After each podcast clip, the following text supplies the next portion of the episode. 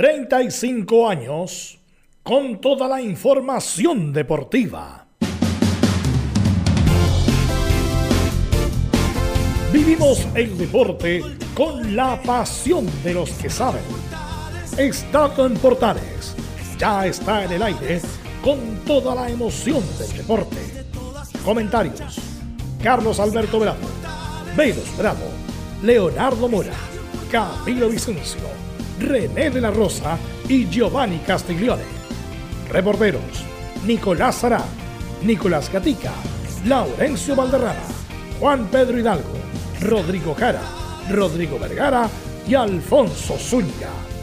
Producción: Laurencio Valderrama y Nicolás Gatica. Edición: Leonardo Mora. Dirección: Carlos Alberto Bravo.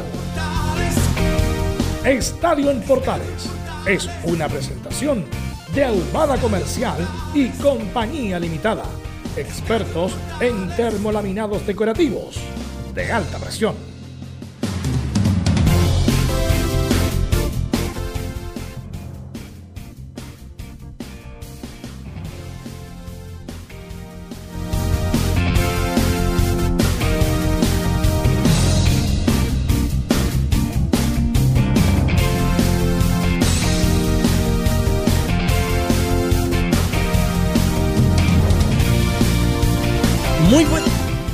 Muy buenas tardes, comienza la edición central de Estadio en Portales cuando son las 13 horas con 32 minutos. Y ya vamos a estar para hablar en esta edición de todo lo que significó la salida de las reacciones por la sub-20 con la salida ya confirmada de Patricio Ormazábal luego de que la selección chilena no clasificara al hexagonal eh, final en este mm, clasificatorio justamente para eh, el Mundial de eh, la categoría, lo que se viene también en la Copa Davis en el tenis, la previa respecto a la tercera fecha ya del campeonato nacional. De todo ello estaremos, por supuesto, hablando en esta edición eh, central. Pero vamos a comenzar con los saludos, por supuesto. Y vamos a partir por Colo Colo con Nicolás eh, Gatica, porque llegó el último refuerzo, Nicolás, el octavo para Colo Colo. Muy buenas tardes. Buenas tardes a toda la sintonía de Estadio en Portales. El último no, o sea, el último que llegó esas últimas horas, pero faltan un defensor, incluso un lateral, todavía está totalmente descartado. Ya vamos a ir los nombres porque está de los Santos y otro jugador más que juega también en la Liga Argentina. Pero claro, de momento se decide hasta el último incorporación.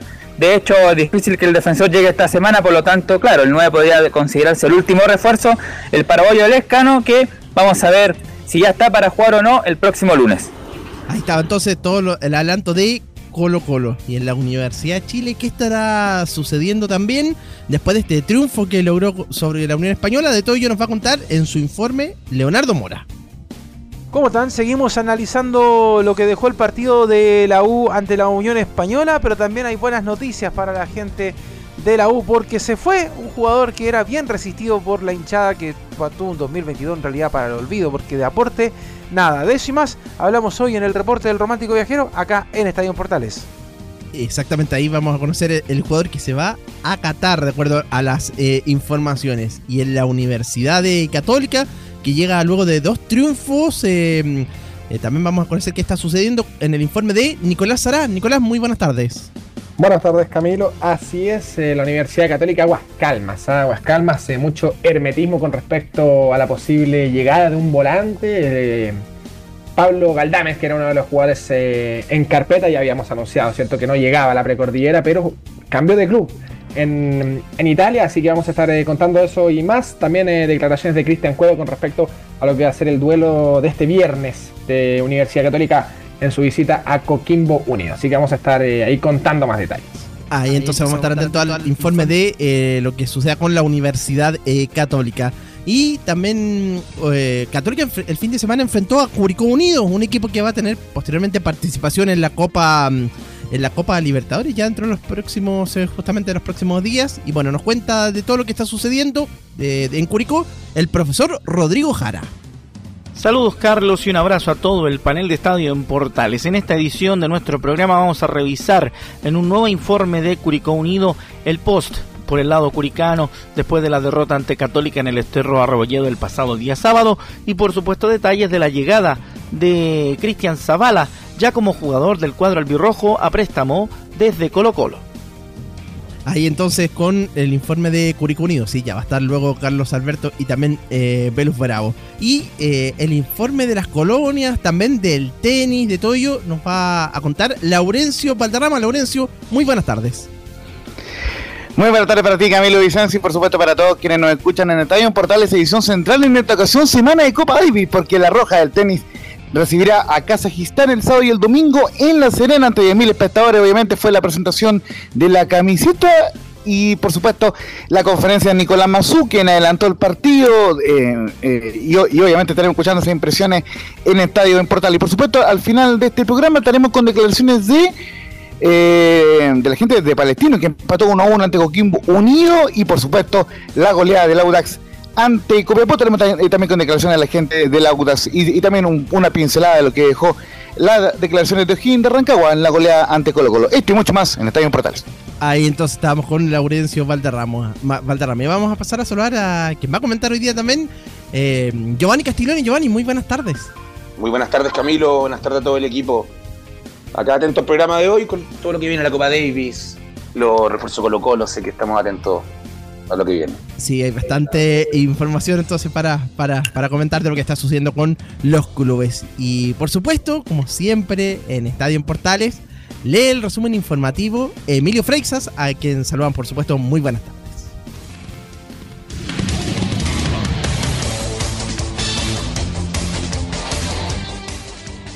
Comenzamos con la noticia del día, la salida oficial del entrenador Patricio Ormazábal de la Roja Sub-20 y de todo su cuerpo técnico tras la eliminación en el Sudamericano de Colombia. Seguimos con el caso Byron Castillo, donde el presidente de la Federación de Ecuador, Francisco Egas, apelará a los distintos castigos del TAS tanto en dinero como en puntos, para las próximas clasificatorias por considerar la sentencia contradictoria, ambigua e injusta. En Chilenos por el Mundo, Tomás Galdame debutó como titular en Godoy Cruz, que venció 1-0 a Barraca Central como visita en la primera fecha de la Liga Argentina. Siguiendo en Argentina, River Plate del defensa Pablo Díaz oficializó la llegada del goleador y seleccionado venezolano Salomón Rondón. En Francia, la cuenta oficial de la Ligue 1 eh, resaltó el gol de Alexis Sánchez en el empate 1-1 del Marsella ante AS Mónaco, catalogando la jugada como una cátedra Además, el equipo del chileno oficializó la llegada del destacado mundialista marroquí Acedín Ouani. En noticias del fútbol chileno, Colo Colo fue elegido como el mejor equipo de la temporada 2022, según el Instituto de Historia y Estadística IFFHS, ubicándose en el lugar 163. Lo siguieron Everton de Viña del Mar en el puesto 180 y Unión La Calera en el lugar 183. A nivel mundial, el mejor equipo fue Flamengo de Brasil con los chilenos Arturo Vidal y Eric Pulgar tras su título de Copa Libertadores y completaron el podio Palmeiras de Brasil y Liverpool de Inglaterra. Volviendo al fútbol chileno, el portero mundialista con la sub-20 en el Mundial de Turquía 2013, Darío Melo, se convirtió en refuerzo de Deportes Melipilla para la temporada 2023 en Segunda División Profesional. En el tenis se cerró la lista del Chile Open 2023 que se disputará a fines de febrero e inicios de marzo en San Carlos de Apoquindo, donde se confirmó la participación del italiano Lorenzo Musetti y el actual campeón, el español Pedro Martínez, además del argentino Diego Schwartzman, los chilenos Cristian Garín, Alejandro Davilo y Nicolás Jarry recibirán invitaciones en caso de no entrar de manera directa. Por último, cercanos con la tenista chilena Alexa Guarachi y la taiwanesa Latisha Chan, que vencieron por eh, 5-7-6-3 y 10-7 a la dupla japonesa eh, Nao Ibino y la rusa Irina Kromacheva y avanzaron a los cuartos de final de doble del torneo WTA de Hua Hin en Tailandia. Estoy más en Estadio Portales. Camilo no nos ha saludado a nosotros, Camilo. Ahí Por está. falta de los- respeto. No, ahora nos saludábamos, sí. Sí, pues cómo nos, nos saltó Camilo. No, Pero son, por son favor, bromas. no puede ser. ¿Cómo Estamos muy dolidos, yo estoy llorando. es que- Sí, son bromas. Eh, bueno, eh, ¿Y cómo le va? Sí. Eh, bueno, quiero preguntarle a Giovanni, eh, lo comentamos la semana pasada respecto a la sub-20, nosotros hablamos ampliamente ayer que fue un fracaso total y absoluto, principal responsable del Pato Ormazábal, después los jugadores obviamente, Eh, la estructura, hablamos de la estructura hace 30, 40 años que me hablando que se trabaja mal en divisiones menores, lo dije ayer cuando comentaba Sergio Brotfeld, Julito Martínez, Tito Fuyú, ah, el... Sergio Livingston hablaban de la misma Monserga, en el sentido de que se trabajaba mal en divisiones inferiores, por lo tanto esa, ese diagnóstico no es nada nuevo, es más bien con lo que se tenía no se hizo, no se hizo nada. Y el Pato Ormazábal, condiciones inexplicables, Giovanni, quiero preguntarte, eh, me imagino que está cae de cajón, que es justa, aunque un despido nunca es justo, ¿ah? en el sentido de que se queda sin trabajo, me imagino que... O sea, eh, sí, hay- es injusto, pero. hay una familia detrás. Pero bueno, quiero conocer tu opinión del descalabro de la sub-20 el otro día. Un fracaso. Estaba leyendo Velu, estaba analizando, porque lo que había dicho el Pato Mazábal, de que a él no le habían exigido en un momento clasificar al Mundial. Creo que si a un entrenador de la sub-20, si no le exigen estar clasificar a un Mundial, entonces ¿para qué está la sub-20 que es el paso al primer equipo? Que vamos a pelear el día de mañana si no me exigen nada y no, con eso yo no le exijo a mis jugadores. Creo que es un fracaso, no sé si la nómina, obviamente, hablar después de lo, de lo ocurrido, es fácil decir que la nómina estuvo mal hecha. No creo que el entrenador haga una nómina sin pensar en ganar, entonces mal hecha, no, no sé. Hay jugadores que quedaron fuera que creo que tenían más minutos que muchos de los que estuvieron eh, convocados. Que, el caso de Bastián Rocco, que creo que ha sido una, me ha gustado lo, que- lo que ha sido, si pudiera estar en- haber estado en esa nómina, me habría gustado. Pero voy más allá, Belu, voy a ir más allá porque Eso, hace, más allá. hace dos semanas tuve la misma conversación de lo que estamos hablando con Gamadiel García, el presidente del sindicato, sobre el tema de, de cadete. Y me contó, hablamos dos horas, tres horas, y no te miento, y me contó toda la miseria que se vive en el fútbol cadete, ¿no? en, en fuera de fuera de, Santiago, en, en todos lados, y lo, lo difícil que es tener los cadetes, los sueldos que le pagan a los entrenadores, que son los formadores de los futuros futbolistas profesionales, que abordan un, cerca, cercano al sueldo mínimo. Pero Giovanni, no creo, no creo que los entrenadores de Venezuela y Bolivia ganen más que los chilenos, eh, en, ser co- No, pero Podemos estoy mira, de podemos encontrar, Chile, el un, podemos entrenador de, un entrenador de cadete la barca estar todo, eh, todo el día pendiente de todos los jugadores y los fines de semana viajar muchas veces, semana de por medio. Y creo que tienen que darle más profesionalismo Está bien, a, a- está bien, a todos esos cuerpos Es- técnicos esa, cuestión la, insisto, esa cuestión la vengo escuchando hace años, que tienen que pagarle Pero hay que mejor. hacerlo. Pero mira, pero no creo, pero estoy hablando de la cuestión particular, no creo que el técnico de Venezuela, donde el sueldo mínimo es, son 6 dólares al mes, o en Bolivia, que también es un escalafón menor en el fútbol en Sí, general. pero no vayamos solo al sueldo, estoy hablando eso, de todo lo que, es- lo que abarca. Pero por eso, pero por eso te digo, estos muchachos con lo que tenían hicieron un buen equipo. Con lo que aquí ahí va la mano del entrenador independiente que nos podemos ir por la cuestión general y estructural y sistémico, podemos hacer seminarios, Pero creo que es un buen equipo. pero espérate, Foro, con lo que uno tiene, si el equipo es, es malito, bueno, que se, que se resguarde, que no deje espacio al rival y que con los pocos que tiene, dale pelotazo a los que son rapiditos para hacer... Bueno, Chile no hizo nada de eso, ni, ni se defendió bien, ni atacó bien, ni nada. Entonces lo que voy más, independiente de esta... De, de este diagnóstico que lo podemos compartir, Giovanni, lo comparto. Esto lo vengo escuchando desde que nosotros jugamos, pues, Giovanni. En el sentido de que ya, con lo que tienes, con lo que tienes, con, el, con los jugadores Sí, que pero tienes, 30, con el capital debería, de, en 30 años debería haber mejorado todo bueno, esto, Belu. bueno, es- con el capital detrás, además tampoco era tan difícil, se había que empatar con Venezuela, pues, Giovanni. Sí, por eso no, voy sí, a lo no, particular. ma- el, el- el sudamericano es un fracaso total, Velo. Si Chile no puede estar eliminado. Y obviamente se, se esperó mucho de mucho de, de la figura de que van a ganar los partidos solos y queda demostrado que los partidos no se ganan solos. No, no solo basta con la figura. Que en este caso hablo de Asadi y de Osorio, que eran los, que, los demás nombres, y Johan Cruz de Colo Colo. pero al final terminan no siendo titulares, obviamente decisiones del entrenador. Pero no se gana solo con nombre, no se gana solo diciendo tenemos un equipazo. El equipazo hay que llevarlo a la cancha. Bueno, Y y, ahí está. demostrarlo dentro ahí- de la ahí- cancha. Este entrenador tuvo dos años, Giovanni. Dos no, años. tuvo el proceso, tuvo giras, tuvo todo Tuvo lo que vivió. giras, tuvo giras sudamericanas, gira europea, los, los, los, los- los Todo clubes le pasaron los jugadores. se lo dieron. Todo, ya, por eso, por eso te digo que el, el, escan- el- el fracaso es el trondoso independiente de que algunos, escuchado algunos periodistas que uno escucha de todo, obviamente, para ilustrarse, a lo mejor cuando a alguno se le va algún dato, alguna opinión, respecto de Cajijeao, que trajo a, a, a Lazarte, pusieron ahí al Pato Ormazábal, que bueno, es- según esto era un buen proceso, lamentablemente no fue. Pero Camilo, el punto es que eh, Bueno, y de- nosotros somos de las pocas selecciones que cada categoría juega como quiere.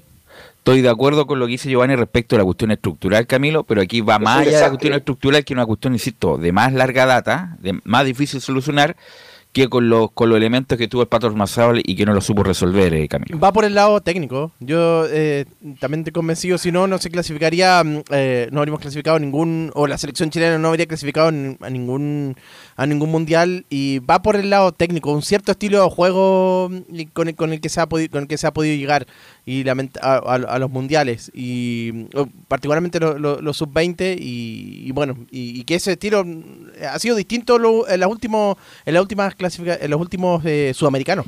Sí, pero fíjate que En Chile, las veces perdón, que, eh, las veces que fuimos mundial eran, eran puros equipazos con puros jugadorazos, ojo. Sí, Ojo. pero en Chile, Giovanni, faltan formadores. Formadores. Formadores. Todos los técnicos que yo conocí en estos casi 40 años que conozco el fútbol cadete están mirando, pensando en el primer equipo. Concuerdo Entonces, plenamente, Carlos, ayer, plenamente ayer cuando hablábamos con Velu, mire, Solantay vino de, de- de atrás. Solantay clasificó a dos mundial y fue tercero en Canadá. Y de repente Solantay desapareció del mercado. Hoy día no está. No, porque ya tenía ciudad. Claro, pero hace siete o años atrás estaba Zulantay todavía y lo sacaron. Y él es un formador. Entonces, Giovanni, yo entiendo a los técnicos, todos quieren llegar al primer equipo, ganar buenas lucas, pero en Chile también ahí te doy una parte. Si los formadores en Chile ganaran buenos sueldos, a lo mejor no estarían mirando al primer equipo. Y segundo, la infraestructura que tiene la U de primera. Ustedes jugaron en cadete la U de Chile. Mire la infraestructura que tiene hoy día la U. La infraestructura que tiene Católica. La infraestructura que tiene Colo Colo. La que tiene incluso Guachipato. No, Audax, Audax, Audax. Palestino, hay. Hoy día hay. Antes no había Ever- nada, Everton, Giovanni. Wanderers. está- Sí, Carlos, pero no están los formadores que usted dice, y eso es lo Bueno, importante, ahí lo que está se el necesita. tema. Pero ese, ese discurso voy, también lo, lo- vengo escuchando hace lo digo. 20.000 años. Quieren los que, quieren formados. sacar, quieren que los entrenadores de, ca- de cadetes sean los mejores formadores y les pagan una miseria, te lo te doy, te soy sincero. Te creo, Lo- Giovanni. Pero por eso, pero, pero esa cuestión. Un sueldo mínimo para los entrenadores y se pueden dedicar 100% sin pensar en cómo van a, llevar la, O- o- la canasta familiar incluso a, a la casa. Porque, No, pero los técnicos con 500 ganan más que el sueldo alcanza. mínimo. Por lo menos en, los equipos de Santiago ganan más que el sueldo mínimo. La los- gran mayoría gana 500 lucas, Pelú. Bueno, pero más que es más que el sueldo mínimo. Está bien, bueno, Ya. un poquito más, pero a lo Ya. que voy. Pero quieren dedicar, dedicarse a formar jugadores y no solamente ir a hacerlo entrenar tres horas. Obviamente que aquí hubo un periodo de la pandemia, que acuérdense que en varios clubes echaron a casi todos los entrenadores de menores, porque obviamente no había actividad, y, y cuando lo volvieron a recontratar, los recontrataron por menos. Eso es verdad, sí, sí, yo no, no lo, no lo Está discuto. bien, pero siguen, siguen contratando jugadores por 30 palos y lo pueden gastar un poquito en cadete. Pero, pero espérate, no lo discuto. que es el aquí el- futuro de cada club. Aquí el punto es la cuestión particular de la sub-20, de lo que pasó con Ormazábal, de lo que pasó con Mirosevic, del grupo de jugadores que tenía, que tenía que solamente empatar con Venezuela, empatar para clasificar, y no pudieron, no pudo, y las, es más, las contestaciones, las declaraciones del Pato Ormazábal es como, puta, disculpe la expresión, pero es ponerlo con bolsa de basura y que no salga nunca más, en, obviamente en, en forma figurativa. Eh, así que bueno, yo creo... o- Se repite lo ojalá- que pasa en el primer equipo, y lo fíjate. Ojalá- También había que empatar con ganar la ¿Quién Bolivia, no puso, ganábamos, te pongo ¿quién el mismo puso. Armazada en la sub-20? Cajijeado lo puso. Entonces, Es por eso, o llegó con como lo decía, llegó con la Sarte, ¿no? por eso te digo que eh, acá, ojalá el Pato Ormazal le vaya muy bien, pero empezó muy mal y con declaraciones, la verdad, que es difícilmente que yo, Muy si me llega un currículum de Ormazábal, yo inmediatamente lo desecho porque la verdad, no solamente sí. no demostró nada en la cancha, sino Eso que en las, gran- en declaraciones, Yo enojado. Belu, pero un Yo leí y eh, es verdad que le dicen que no- no era estaba obligado a clasificar el mundial. Oye, enojado porque le preguntaban por Osorio, por Asai, porque no los ponía, se enojaba, o sea, muy mal en todo sentido. Laurencio me quiere agregar algo. Sí, no, eh, un par de cosas. Él después explicó esa declaración, dicen que que explica se complica, pero lo cierto es que él decía que eh, la exigencia para él era ir paso a paso y el primer paso era clasificar al, al hexagonal final. Ba- bajo ese contexto, él admite que es un fracaso, pero obviamente eh, todo este tema de, juegos de la, de, la, de la declaración es un poco el folclore del fútbol. Y, y lo otro que yo, que, que yo quería que lo, que lo eh, analizara ta- también Giovanni, es un poco lo que dijo Jaime García, curiosamente, hace un par de días en la previa del partido ante Magallanes, ¿Qué que él, él es uno es, es uno de los candidatos para dirigir a la, a la sub-20 tiene contrato vigente es complicado por ese lado pero él dijo que básicamente el problema de las series menores está basado en que no se trabaja de manera seria con los jugadores desde las divisiones sub-7, sub-8 Sí, y sí, ayer, sub-9 ayer lo, ayer lo, ayer lo Claro, sí, no, es, más que nada para, para que lo escuchara yo. Me Entonces, sí, imagino, lo que seguro, seguro es así, si habla de la sub, sub 7, sub 8, Bueno, sub sub 9. 8 no hay las selecciones No, no menores. hay, pues, hay. Bueno, pero, en 15. todas esas categorías Eso pertenece se debe a la escuelita trabajar de pésimo, fútbol. Se debe trabajar pésimo. Estructura, cada entrenador que llega eh, Y además, discúlpame, las selecciones menores Hace tienen que, que jugar, tienen hace que que jugar quiere. las me selecciones menores tienen que jugar de todo un poco, porque uno no puede jugar de una manera solamente, tiene que saber defenderse, atacar, atacar con tres, atacar con dos, jugar con tres, jugar con cinco, hacer jugar con variables, cuatro. si después son un jugador, jugar con 10 punto- jugadores, con 9, eh, mira. hacer todas las, todas las variables que hay, Pelú. El punto tienes es, que hacerlo y llevarlo, y llevarlo a la cancha, que no se lleva. el punto Hablamos es, que tenemos un equipazo, y el equipazo ¿dónde queda? El Ni un es, partido jugó bien Chile, disculpa Belus que te interrumpa, Por pero ni eso. un- yo vi los partidos sudamericanos, ni un partido Chile hizo fútbol. Sí, señor, estoy de bueno, por eso te digo, cuando uno, el biotipo no acompaña, uno tiene que ser fuerte, estar bien trabajado físicamente, correr prácticamente todo el partido, tener buena técnica, ser equipo. Cuando hemos logrado algo, lo poco que hemos logrado a nivel de, del fútbol, las dos Copa América, las clasificaciones mundiales, el tercer Hable- mundial. hablemos de la sub-20 y Pero escúchame, sub-17. el, ter- el tercer, la- el tercer el mundial del mundial 17, del mundial sub-17, Con Pollo Bello. el, el- lo del Zulantay es que el equipo ha jugado como equipo, porque obviamente no, obviamente que nadie se va a salvar solo. Andan todos Y- juntos, Belu. y- Andaban, acuérdate, andaban todos juntos abrazados para allá para acá. Era un equipo cohesionado que lo mostraba dentro y fuera de la cancha. Entonces, bueno, eh, así que bueno, un- uno le desea lo mejor a cada ser humano, pero lo, el Pato Ormazábal demostró la verdad muy poco y muy poco para valorar. Así que obviamente que el, el ¿Qué responsable... pasa con Se- Mire, ayer de buena fuente, yo tengo buena información de Católica, tengo un amigo que conoce toda la historia, y me dijo, Felicevich puso a Ormazábal en la selección, más allá que los trajo Cajijao. Ahí está la mano de Felicevich. Cajijeao, Cajijeao. Cajijao. Y Cajijeao. inventa, perdón, ¿cómo se pronuncia? Cajijeao. Cajijiao. Ya, ahora me salió, porque yo tengo buena dicción, buena vocalización. Por eso quería escucharlo. Dejado en todo caso eh, eh, al final, disculpen muchachos. eh, eh, Termino, bueno, bueno, termino la idea. Yo tengo información muy buena de la Universidad Católica, de primera línea, de primera fuente. Y el Pato Ormazábal fue a buscar a Mirosevic. Y Mirosevic se farrió un buen contrato que tenía en Católica. Entonces la pregunta, Giovanni Castiglione, este, ¿qué pasa ahora con Mirosevic, que era un técnico Pero, un- joven? pero, técnico-. Meri- ¿Ah? pero Mirosevic, el, el ayudante. Era ayudante. ¿Qué- ¿Pero qué importa pero el ayudante? queda marcado. No, y les quiero Carlos, decir que al señor Ormazábal lo trajo. Felicevi, él lo puso en la selección chilena. Bueno, si eso se, eso se comenta, pues, se ¿Ah? ha Carlos Entonces, mofa, y como el fútbol se maneja por apellido y por contacto, porque es verdad, y hay un jugador que está en Palestino que es de la Católica, también contaba una historia increíble, la voy a contar más adelante. El fútbol no se puede manejar por amistad, pues, y por apellido, tiene que ma- manejarse por calidad. ¿Está descubriendo América? No, no, no. Pero eso es Los más viejo que el hilo negro. los Más, viejo que el hilo negro, eso. Porque esta selección que formó Más era horriblemente mala. Y no creo que en el fútbol chileno, conozco cadete, perdónenme. Ya, pero no conoce ¿Ah? lo que está pasando ahora. Sí, Carlos, no, perdóneme, pero estos jugadores que están nominados Sí, por tampoco hay mucho, tampoco habían hay mu- cuatro o cinco, los demás no estaban en condiciones, eh, Giovanni, de estar en una selección sub-20. Pero mira, si ¿Y por qué llegaron ahí? Carlos, Esa es tenemos, la pregunta. tenemos el mejor ejemplo que usted dice que lo manejan los representantes. Y está claro, si los equipos, imagínense que la UNA maneja los representantes. Lo maneja Felicevich, por eso digo que anda medio mufa, lo que está tocando se está yendo para abajo. Pero, Muchachos. pero voy a que. Me- Laurencio, se calma, Laurencio, calma, calma, calma, calma, calma. Deja que termine claro que hace, que hace- que hace- a- no sé si hace mucho tiempo, pero hace, hace algún tiempo ya se pagan muchos favores con las selecciones juveniles.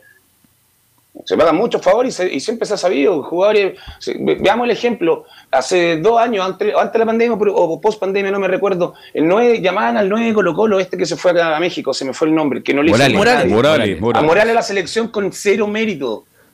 Razón querer venderlo a México. ¿Y quisieron Morales juega a en México todavía o no? 10 kilos de peso. Ahora sí, Laurencio. El mejor ejemplo, ahí está Carlos, o sea, lo manejan los representantes y en sus 20, que son los jugadores a futuro, donde está la plata, la plata que va, que uno está sembrando, obviamente la tienen manejado gran parte de ellos. A los jugadores buenos, buenos como Asadi y, y Osorio y un par más, tienen que llamarlo, sea del representante que sea, porque son los mejores.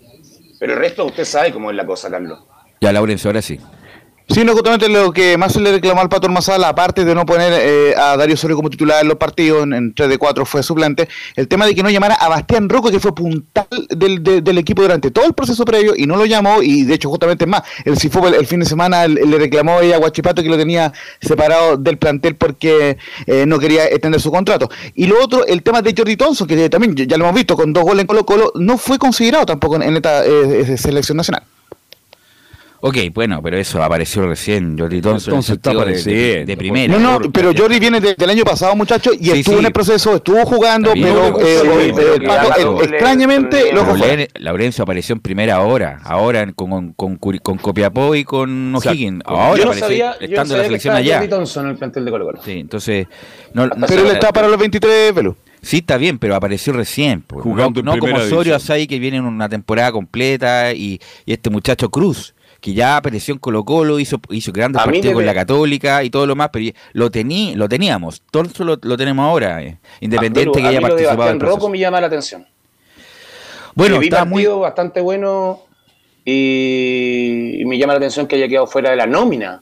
Solo de la nómina, no te estoy pidiendo titular, pero de Sí, esa además, nómina debería haber estado. Además, Y viendo, el- experiencia en primera división jugado minutos. sí, pues viendo los centrales y la defensa, obviamente, Uh. eh, Camilo es difícil como este muchacho no fue, por lo menos hasta los 23, este muchacho Rocco. Es difícil eh, pensarlo y claro, sobre todo eso mismo que eh, fue titular en Huachipato, pues, tuvo, o tuvo varios varios minutos, entonces Debe ahí- ser el que más minutos Sí. tiene la selección sub-20. Si hubiera sido llamado, con, con más minutos me imagino que podría haber sido. Ok, Si no me equivoco. está buena la discusión, pero bueno, vamos a Está ir. bueno Pero bueno, para cerrar el tema, Sí. el problema es de fondo en cada equipo con los cadetes. Como lo dice Carlos, tienen buenas instituciones, bueno acá, pero tienen. ¿De qué me sirve tener el mejor complejo si, si, no, si, no- si no, si no invierto en, en- en mis cadetes, no invierto en, en el cuerpo técnico? Yo me acuerdo que hace tiempo, o sea, nada que ver esto, pero formar jugadores, como decía Carlos, yo me quedé fuera de un viaje a Brasil por nota.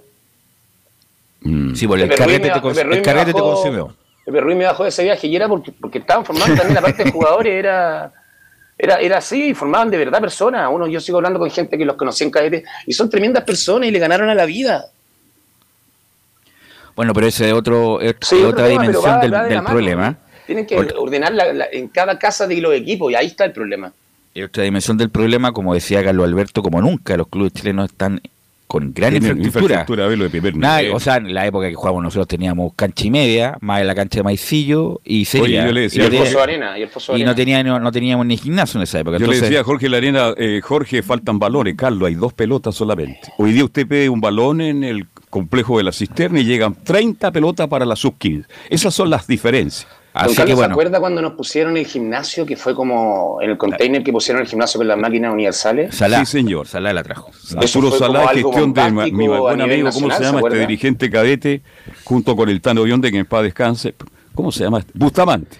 Ok, Nelson. vamos muchachos, vamos a ir Nelson. con... Está bueno el debate, pero tenemos que hacer la, el cambio. Vamos a ir con Rodrigo Jara y nos va a comentar todo lo que dejó Curicó en la derrota ante Católica, Rodrigo. Perdió Curicó Unido 3 a 1 frente a la Católica en el estadio Esterroa Rebolledo el fin de semana pasado. Y ese resultado dejó algunas impresiones importantes e interesantes para revisar, además de algunos detalles que tienen que ver todavía con el partido frente a Cerro Porteño por la Copa del próximo 21 de febrero y también lo que tiene que ver con el comienzo de la previa de lo que será el partido del próximo viernes en el Estadio La Granja frente al Audax Club Esportivo Italiano por la fecha 3. De aquello vamos a hablar en este reporte de Estadio en Portales. Primero, escuchando al golero de Curicó Unido, Fabián Cerda, que nos hace una descripción del partido frente a la Universidad Católica. un resultado engañoso porque para nosotros era hasta cierto minuto el uno a uno y después ya los otros dos goles. Yo creo que nunca más salen esos dos goles. Así que a levantar cabeza nomás, dar vuelta rápido a la página, seguir trabajando. Cometimos errores, los cuales ellos, un equipo con jerarquía, marca la diferencia, te hace goles y, eso, eso es lo que marca al final. Hay que seguir trabajando. Esta es la segunda fecha. Eh, más allá de que ganamos la primera fecha a Coquimbo, no por, por hablar mal por Coquimbo, pero era Coquimbo, no teníamos que, entre comillas, agrandarnos tanto. Esto recién comienza y, vamos a seguir paso a paso. Eh, la verdad que lo que trabajamos la semana, eh, la, gran parte del partido se hizo y, por a lo mejor unos pestañeos, Católica te pasó por encima y marcaba la diferencia. Ahora, en base a lo mismo que plantea Fabián Cerda en sus declaraciones, que escuchamos obviamente acá en Estadio en Portales, voy a utilizar un viejo adagio eh, acuñado por el propio Luis Marcoleta cuando era técnico de Curicó Unido. Lo importante no es cómo se comienza, sino que cómo se termina un torneo. Y en ese contexto es interesante escuchar también lo que plantea Damián Muñoz como su análisis del partido frente a los cruzados. Buscar mucho con la profundidad por banda, que era algo que nosotros habíamos visto también bueno, por ahí en un pase en donde no, nosotros no, no logramos interceptar y no, no hacemos una cobertura, creo que ahí es donde cometemos ese, ese pequeño desajuste y bueno, y el Real, como te dije, te lo, te lo termina haciendo pagar caro. Y bueno, después del 1 a 1, por ahí tuvimos algunas aproximaciones también nosotros, donde podríamos haber sido más, más efectivos o, más profundos para, para poder haber terminado la jugada de mejor manera. Pese a lo difícil que puede ser masticar la primera derrota del torneo 2023, Damián Muñoz también dice que en el partido frente a Católica hubieron cosas destacables y lo vamos a escuchar a continuación. Eh, bueno, la, entrega que tuvo el equipo nuevamente hoy día y más que nada que lo que nosotros eh, planificamos en la semana se, se dieron muchas cosas, en, sobre todo en la neutralización del, de los ataques de ellos, de lo que era la, los de dobles por banda, que lo buscaban mucho, o también las profundizaciones por los pasillos interiores. Creo que entre todo lo, logramos sostener bien. Y después eh, habíamos trabajado por ahí en, el tema de los contraataques, salir de manera vertical y rápida, y sobre todo en, el primer tiempo encontramos eh, varias situaciones así y bueno, hay, hay que corregir las cosas, hay que seguir trabajando porque, bueno, se viene un Real duro también, que, que es algo italiano, que, que también va a querer eh, sumar de, de atrás en este torneo y nosotros en casa tenemos que seguir haciéndonos fuertes y poder ganar. Ahora bien, ya Damián Muñoz dio la primera palabra respecto de lo que anticiparemos durante la semana, que será el duelo ante el Audax Club Esportivo Italiano, como decíamos, el viernes a partir de las 9 de la noche. Una de las cosas importantes que sucedió en la jornada del día de ayer fue la llegada definitiva de Cristian Zavala, que se integró a los entrenamientos del cuadro albirrojo y también se integró ya a la oficialización del elenco del Maule Norte. La primera de Zavala como jugador de Curicó Unido tiene que ver con qué tan larga fue la negociación para llegar desde Colo Colo en calidad de préstamo a Curicó Unido. Una negociación larga, larga, larga, larga, pero bueno, ya se aclararon las cosas, ya estoy acá, así que nada, estoy muy feliz de estar acá, la bienvenida que me dieron todo el cuerpo técnico, gente del club y mi compañero, un 7, así que bien. En el caso particular de Zavala, la gente curicana se comenzó a comunicar vía redes sociales con el artillero mucho antes de que llegara a Curicó Unido, sobre todo cuando comenzó a mencionarse que sería el tapado de la noche albirroja. La gente empezó a escribir hace, hace mucho ya, desde la noche albirroja. Eh, me escribieron todos los días, gente me escribía todos los días que, viniera, que viniera. Y bueno, gracias a Dios se pudo dar la llegada y, y aquí estamos. Con Zavala ocurrió una situación bastante curiosa. Varios miembros del plantel fueron compañeros del ex Meli Villano en eh, épocas previas. Por lo tanto, le comentaron sobre el club y tenía ciertos antecedentes antes de llegar a la región del Maule. Bueno, tengo, tengo compañeros, amigos que, que están acá, me hablaron muy bien del club. Eh, bueno, el, el, mismo interés de los dirigentes, del cuerpo técnico. El, la de Libertadores que seduce mucho, así que bueno, esos fueron unos motivos de, querer venir. Cristian Zavala dejó también un mensaje para los hinchas del cuadro albirrojo que están desperdigados por todo el país y el mundo y sobre qué podían esperar de su desempeño en la tienda Banda Sangre. Bueno, siempre eh, van a ver de mí un, un, jugador que se entrega por completo, que ama lo que hace. Eh, así que nada, el desequilibrio, el duelo, el uno versus uno, así que eso es como lo principal. En la última de Cristian Zavala vamos a escuchar qué fue lo que le dijo Damián en las conversaciones previas y además cuando llegó en la jornada de ayer al complejo Santa Cristina. Bueno, el profe eh, me dio mucha tranquilidad desde que llegué, en la mañana, bueno, las veces que hablamos por teléfono también, eh, plena confianza, que, que, vuelva, que vuelva a ser el jugador que, que venía haciendo y, eso, que, que siga disfrutando. Así está la situación en Curicó luego de la derrota frente a Católica y también la llegada de Cristian Zavala a préstamo, reiteramos, por un año sin opción de parte de Colo Colo. En la semana estaremos hablando, por supuesto, de la previa al partido contra el cuadro del Audax italiano y, por supuesto, empezando a revisar lo que será la llave por Copa Libertadores frente a Cerro Porteño. Ok, ahí está Rodrigo Jara con la información de Curicó. Eh, vamos a ir a la pausa, aprovechar este momento, vamos a ir a la pausa y volvemos con la U, con Colo Colo, Católica y las Colonias.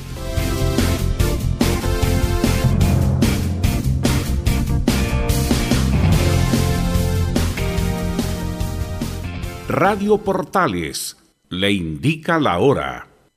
Las 2 de la tarde, 6 minutos. ¿Quieres tener lo mejor y sin pagar de más?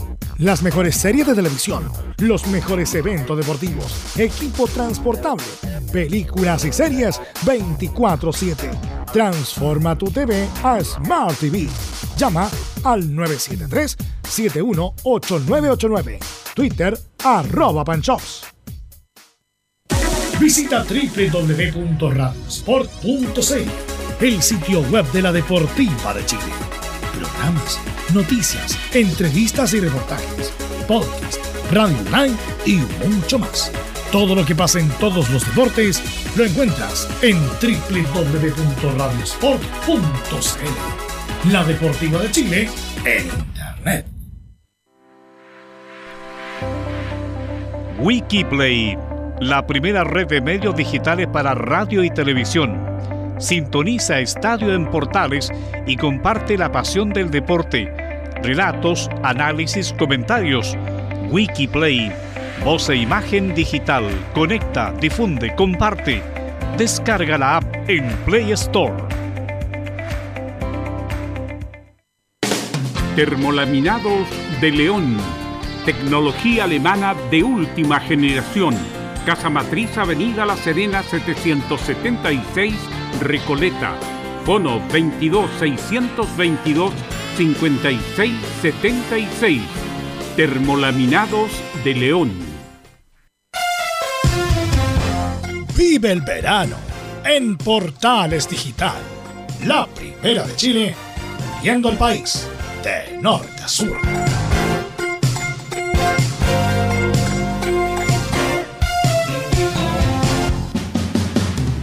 Entre Marco Grande y Marco Chico, media vuelta y vuelta completa. Escuchas Estadio en Portales en su edición central. La primera de Chile, uniendo al país de norte a sur. Ok, gracias muchachos. Son las 14 horas con 9 minutos.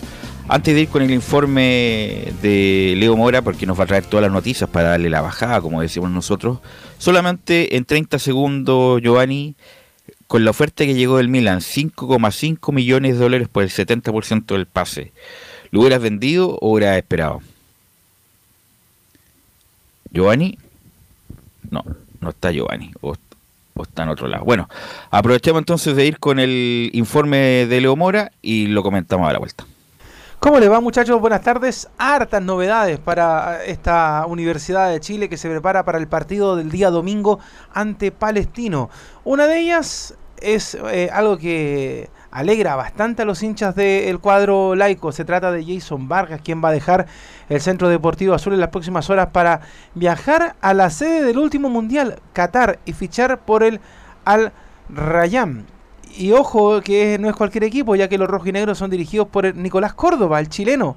Firmará un préstamo por seis meses, así que Pellegrino se quedará sin una de las variantes que tenía para Suncena, no logró ganarse un puesto de titular en el equipo del trasandino, pero era considerado a la hora de los, de los cambios. De hecho, jugó ante Huachipato y Unión Española, alcanzó a sumar 48 minutos en el Romántico Viajero durante este año, pero no venía de un buen año, pues estuvo en la calera donde alcanzó 1781 minutos el 2021 y anotó 4 goles. No fue replicado en la U, eh, tuvo una pésima campaña y en una competencia marcada por las lesiones llegó a estar solo en 19 encuentros, 13 de titular y nunca marcó goles. Así que ahora se nos va el 10 de la Universidad de Chile, Jason Vargas, y obviamente tiene que ir buscando alternativas para esa situación. Pero también está la situación de los jugadores que están también en, estuvieron en el sudamericano, pues el futuro azul. Hay varios nombres que están dando vuelta por ahí y que obviamente eh, tienen que disputar eh, la titularidad y que son parte de la savia azul, de la savia joven del romántico viajero. Por ejemplo, Pedro Garrido ¿ah? ha sido el tercer portero de la U y debería volver a hacerlo. Antes del sudamericano estaba la intención de que fuera a otro club a sumar minutos en caso de que aparezca. Eh, se considera la opción de cederlo. Jair Salazar, que también estuvo ahí en el sudamericano, formado como central, eh, sufrió los dos partidos en los que Ormazábal lo ubicó como lateral izquierdo. Está todo acordado para que firme su contrato profesional con la U. No está claro si entrenará con el primer equipo o jugará con el de proyección, pero la primera idea que surgió en el CDA post eliminación era arroparlo y cuidarlo tras las fuertes críticas que recibió el día de hoy. Es poco probable que vaya a préstamo. Marcelo Morales, el lateral izquierdo que tuvo un correcto debut con Ecuador, luego fue suplente con Uruguay y se fue expulsado con Bolivia. Un retrato de los altibajos que ha vivido en su estadía en el primer equipo de la U. Pellegrino lo quiere ver y que compita por un puesto con Pepe Castro. Si no lo convence, pedirá un lateral. Renato Cordero, también es otro de los que fue más regulares en la sub-20. En Azul Azul están contentos con su rendimiento y deberá conversar con Pellegrino sobre sus posibilidades, pues juega en una zona del campo donde el técnico tiene muchas alternativas. Así que el muchacho de San Felipe a esperar. Jason Fuentalba, la misma situación que Cordero. En la U causó una grata sorpresa su rendimiento en Colombia, sobre todo porque en su préstamo en Deportes La Serena no jugó habitualmente, al igual que su compañero en la mitad de la cancha deberá hablar con el actual cuerpo técnico. Y aquí viene la joyita. Pues Lucas Asadi, que comenzó siendo suplente, sumando pocos minutos y todo cambió desde el partido con Bolivia, donde anotó. Ormazábal apostó por él en el último partido como extremo izquierdo, pero no gravitó. Si bien hubo sondeos en el último tiempo por Asadi, ningún club hizo una oferta concreta y el la U quieren contar con él hasta diciembre. Todavía no se sabe si Pellegrino lo tiene contemplado de extremo o interior en el 4-4-3 con el que empezó el año. Y Darío Osorio, pues. El AU tiene la intención de retenerlo al menos hasta mitad de año. El gran problema que la eliminación del sub-20 le dio margen a varios equipos para acelerar las ofertas a pocos días del cierre del libro de pases en el viejo continente. Pero estaban hablando del Milan y la, empresa, la prensa europea también eh, habló de varios equipos ahí ingleses, italianos que querían fichar al hijo helano Darío Osorio. Pero bueno, al final, por ahora, se queda en la Universidad de Chile porque trataron de poner todas las trabas del mundo en lo económico para poder disfrutar del jugador de la Universidad de Chile. Bueno, sigamos en la actualidad, pues hoy día en la ciudad, en la comuna de La Cisterna, revisaron la cancha del estadio de la misma comuna, donde se va a jugar el partido del sábado y en toda Pamela Venegas, con la gente de Estadio Seguro, carabineros, las eh, autoridades del estadio, revisando todo para lo que va a ser la venta de entradas, lo que va a ser el aforo de ese partido, el calor también que va a ser el próximo domingo por la tarde a las 6, donde se va a jugar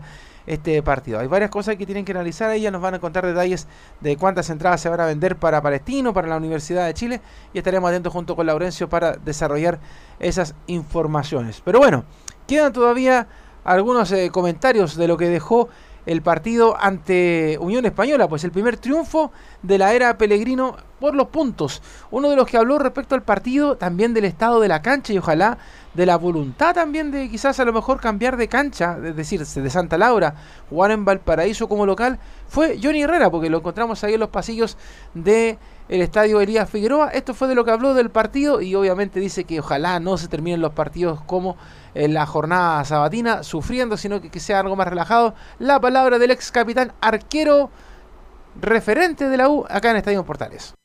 Sí, es lo rescatable. Eh, harta gana y harta compromiso se nota. Eh, a rato creo que Unión fue superior a la U, pero lo importante es que se ganó y te da tranquilidad para lo que viene. Pues, eh, yo creo que la U tiene muy buenos nombres, tiene muy buenos jugadores. Y, ojalá que con el correr de los partidos pueda caminar, pueda terminar de mejor forma los partidos. Ya se termina sufriendo un poquito incluso con un jugador más, pero es un proceso que está empezando y y a darle, a darle tiempo y a darle esperanza. ¿Y puede faltar jugadores o puede faltar el funcionamiento? Yo he hecho más de menos funcionamiento porque los que están acá son titulares en cualquier, en cualquier equipo. Eh, son grandes jugadores, hoy día creo que lo demostraron, o sea, más allá de pronto de no acoplarse en un sistema de juego, individualmente hay, hay muy, buen, muy buena, mucha calidad, por tanto creo que debería dar más este equipo. No terminar sufriendo como día. No. Sí, pero es que no es necesario. Si terminé jugando con un jugador más, con tu gente, de, local, entonces no, no, era necesario. Hubiese sido mucho mejor terminar 2-0 más tranquilo que terminar de esta forma. Ojalá, pues estuvimos con el Ceremi hace poquito y que nos autorice, bueno, que autoriza la U. Ojalá que, que haya una, una gestión buena porque mm, la U se merece un estadio bueno, una cancha buena. Y acá creo que hoy día fue un espectáculo, si eso es lo más rescatable. Hoy día no pasó nada, creo toda la gente cantando, vino 8.000, 9.000 personas, entonces, ¿por qué no se pueden hacer este tipo de fiestas si no pasa nada, no seamos tan graves con el fútbol? Eh, tratemos de, ayudar a que se pueda desarrollar de mejor forma todavía y creo que hoy día es un claro botón de que se puede hacer y que la U pueda jugar en cualquier lugar.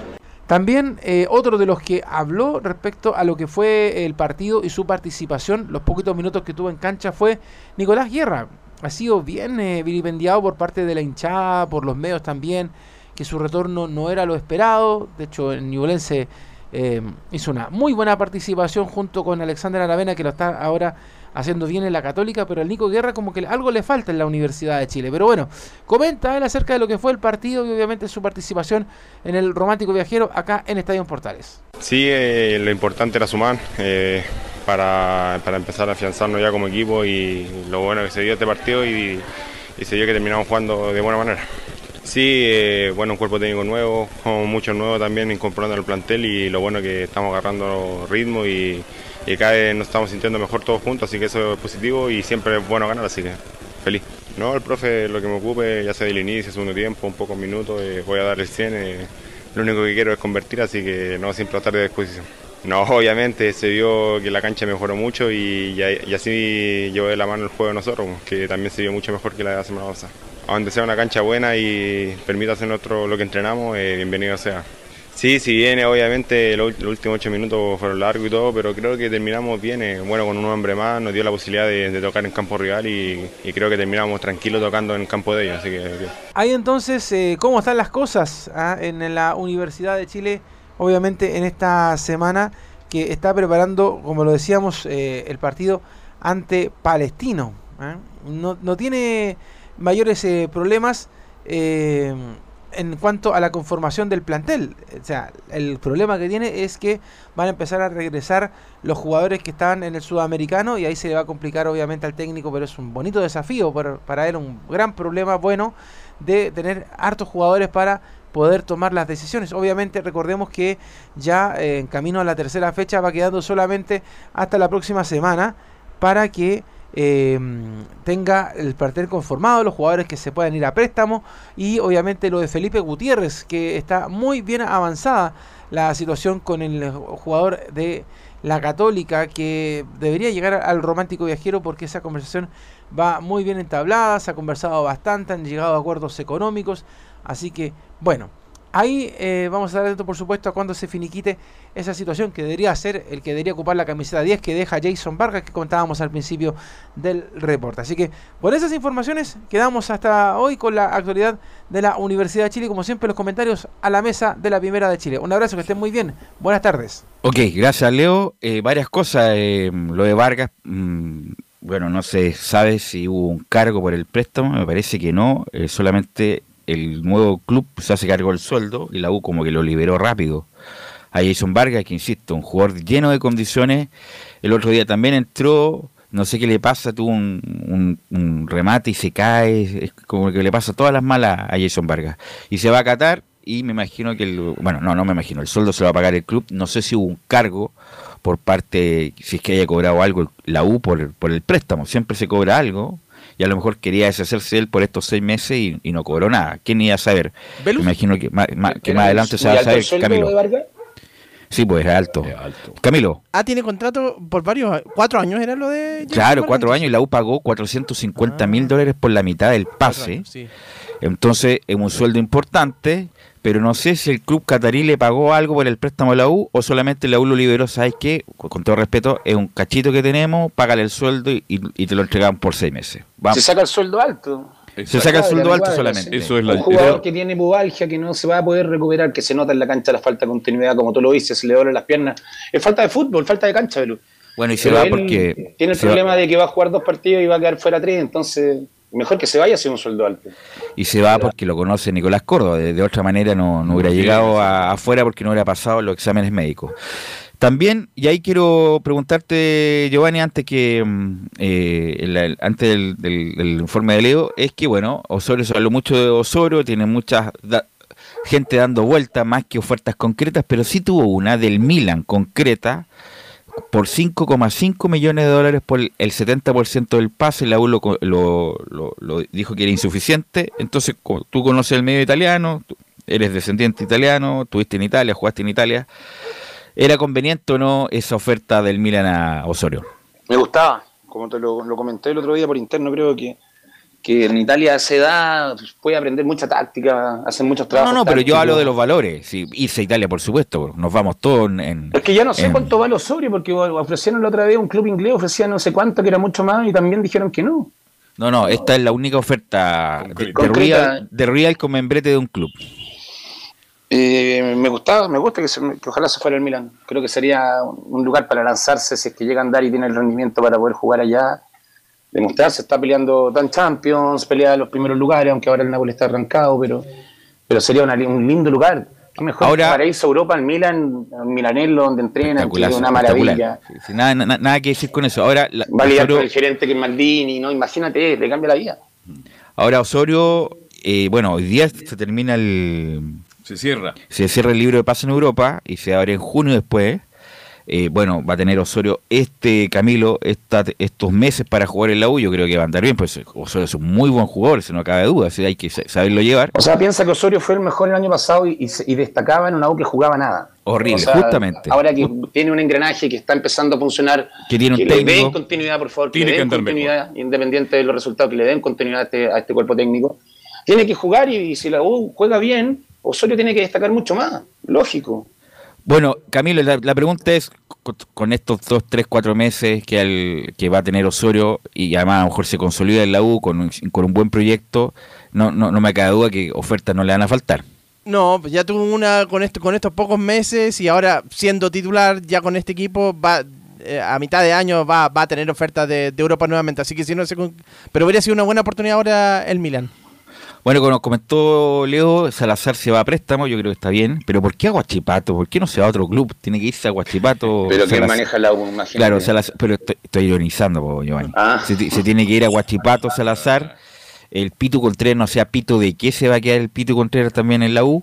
Eh, Marcelo Cañete, ¿qué pasa con Cañete? Todavía está dando vueltas en la U, no saben dónde mandarlo. O sea, eh, está, está difícil lo, lo de Cañete. Pero Cañete tiene- ocupa, usa cupo extranjero. Sí, cupo extranjero. Y a Ah. Cobresal, ¿por qué no lo mandan a Cobresal? A Cobresal y... Ojo no lo quiere y ya Huerta tiene, tiene plantel conformado. Estáis ya. decidiendo a dónde Pero- mandar a Cañete. No, pero, no, pero si ahí, ahí, ahí anduvo, bien Ahí y anduvo Huerta bien. lo adora. Gustavo Sí. Huerta lo adora, entonces ¿cómo no va a querer a Cañete? Mándalo a Colo Pero no tiene a Gaete hoy día.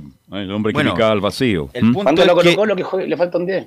Sí. El punto es que, eh, bueno, la U mejoró, juega con Palestino, siempre un rival difícil. La cancha, a pesar de que ha mejorado mucho la cisterna, pero el lugar es hostil, porque como hay tan poco árbol. No, y Palestino lugar, siempre ha sido como un partido con la U durísimo. Difícil. Durísimo, sí. Es una- que, insisto, la cancha ha mejorado. La historia. Eh, Camilo y Carlos Alberto van seguido para allá, es como si fuera el, el Old Trafford más o menos. Eh, Pero la cancha, usted ha lo reconoce, ha por eso, mejorado. ha mejorado, pero el lugar es, lugar es hostil. Yo No, y con este calor, y con este Sí, calor. falta se más arborización ahí, falta Yo- más verde. ¿ah? yo, yo votaría el- todo el estadio ese, lo haría de Sería uno nuevo. completo.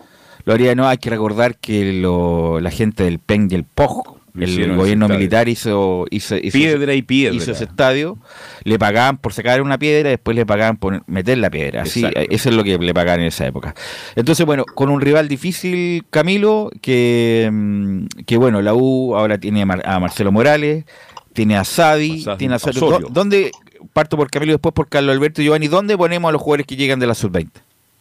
Ahí va a estar difícil porque ya en el mediocampo, a ver, eh, a ver, Asadi como ahí más libre, como, a ver, de- tendría que ser delante de, porque ya estaba Poblete, está, pero está como Detrás del mixto. 9. Detrás del 9, por ahí, ahí Asadi y Pero, Osorio. por eso, ¿a, a quién sacamos ahí? po? Es el Pues juguemos, a ver Camilo, ¿a quién sacamos ahí? A ver.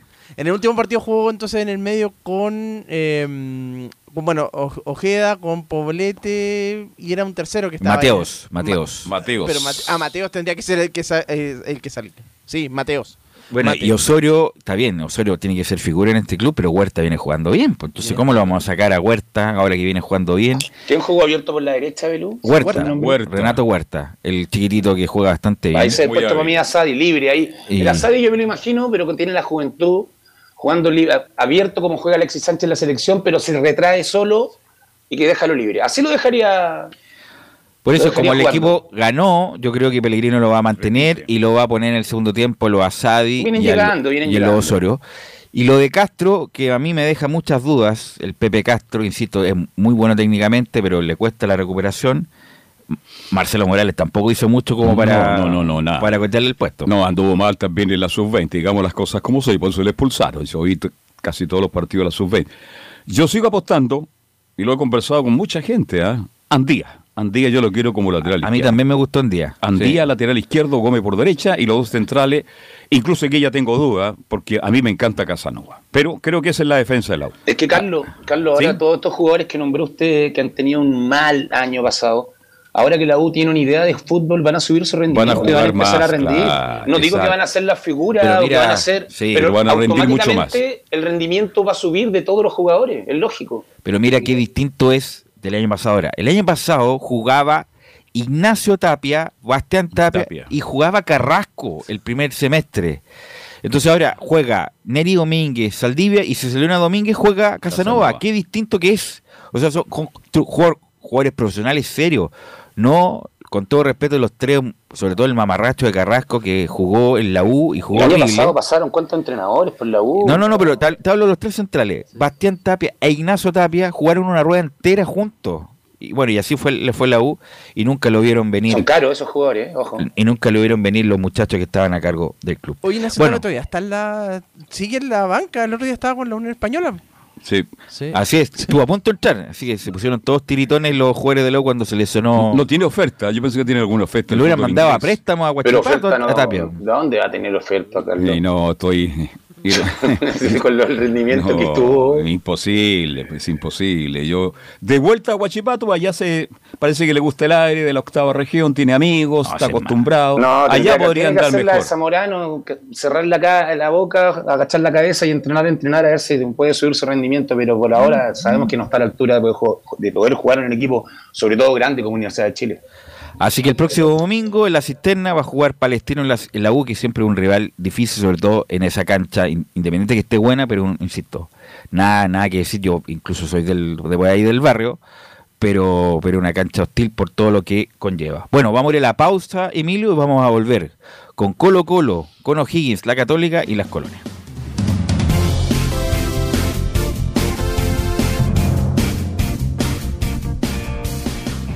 Radio Portales le indica la hora. Las 2 de la tarde, 28 minutos. Lleva al siguiente nivel tus eventos, ceremonias, conciertos y potenciando tu audiencia con DS Medios. Servicio de transmisión de TV en circuito cerrado y vía live streaming HD. Tecnología de punta y un equipo profesional nos permiten realizar transmisiones sin cortes y con la más alta calidad.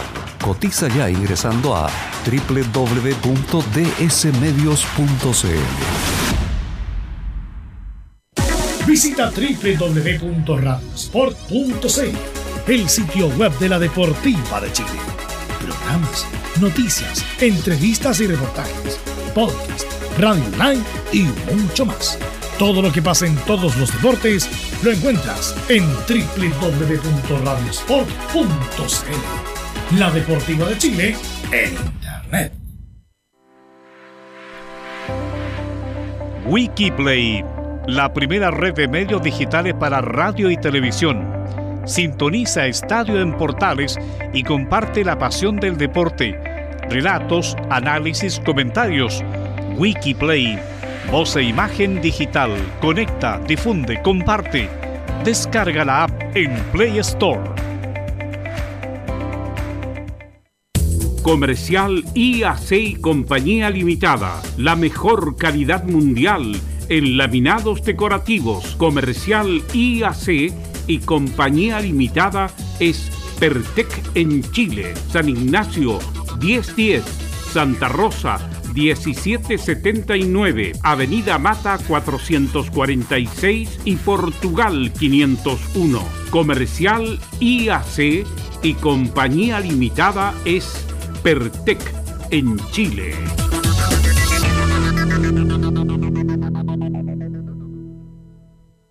Desde todo Chile. Desde todo Chile. Y para todo Chile. Y para todo Chile. Portales Digital está en todas partes. www.radioportales.cl Un acercamiento electrónico a todo lo que pasa en el fútbol. Escuchas Estadio en Portales en su edición central.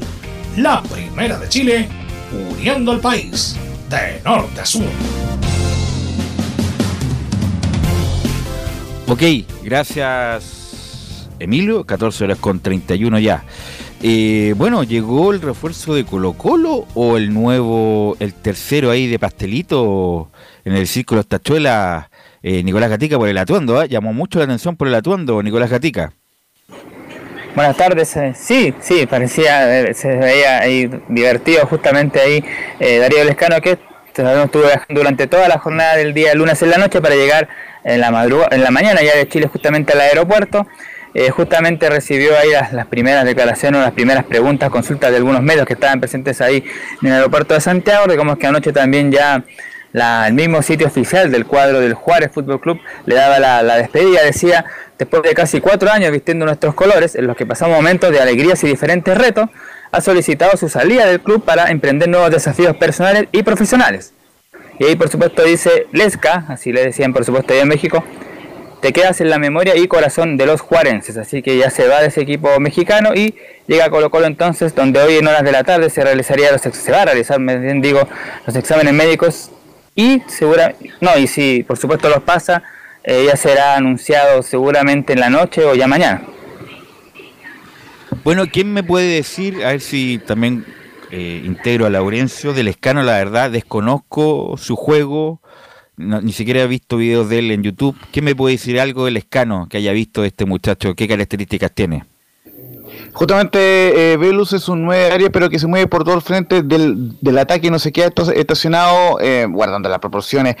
Es un poco la, la pega que antes hacía Juan Martín Lucero, pero, pero claro, el gran problema, y ahí lo va ampliar eh, Nico Gatti, eh, básicamente el tema de las lesiones. Él, él marcó bastantes goles en el cuadro de, eh, de Juárez, pero eh, en los últimos dos años, en el último año solamente marcó dos goles. De, de hecho, marcó 33 goles en, en 80 partidos en Juárez, pero viene marcó muy poco en el último tiempo por una, por una lesión que él tuvo. Entonces, claro, él, él- es un 9, jue- juega en el, todo el frente del ataque y un poco, guardando las proporciones, por supuesto, el representante de Juan Martín Lucero en Colo Colo.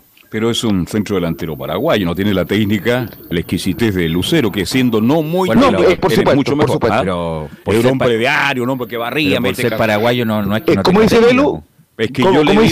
parte de jugada Ah, y, bueno, yo no la y vi. me pareció que era un Sí. poquito torpe con el balón. Porque vi- Atropella muy bien, sí, se mete bien en en- dentro de los Yo he visto delanteros paraguayos, ustedes que son más jóvenes, Luis, Luis Vicente Amarilla, Extraordinario. jugador, era el Van Basten paraguayo, era Y extraordinario. Cardoso, entonces, que estuvo en Católica. pero él no tenía tanta técnica, No, como, no tenía. como Luis ¿Cómo Vicente? Amarilla. Algo así es más o menos Ya. este muchacho Le- Lesca, como le dicen, Lesca. Vicente Amarilla que se disparó en, en el empeine, ¿te acordás?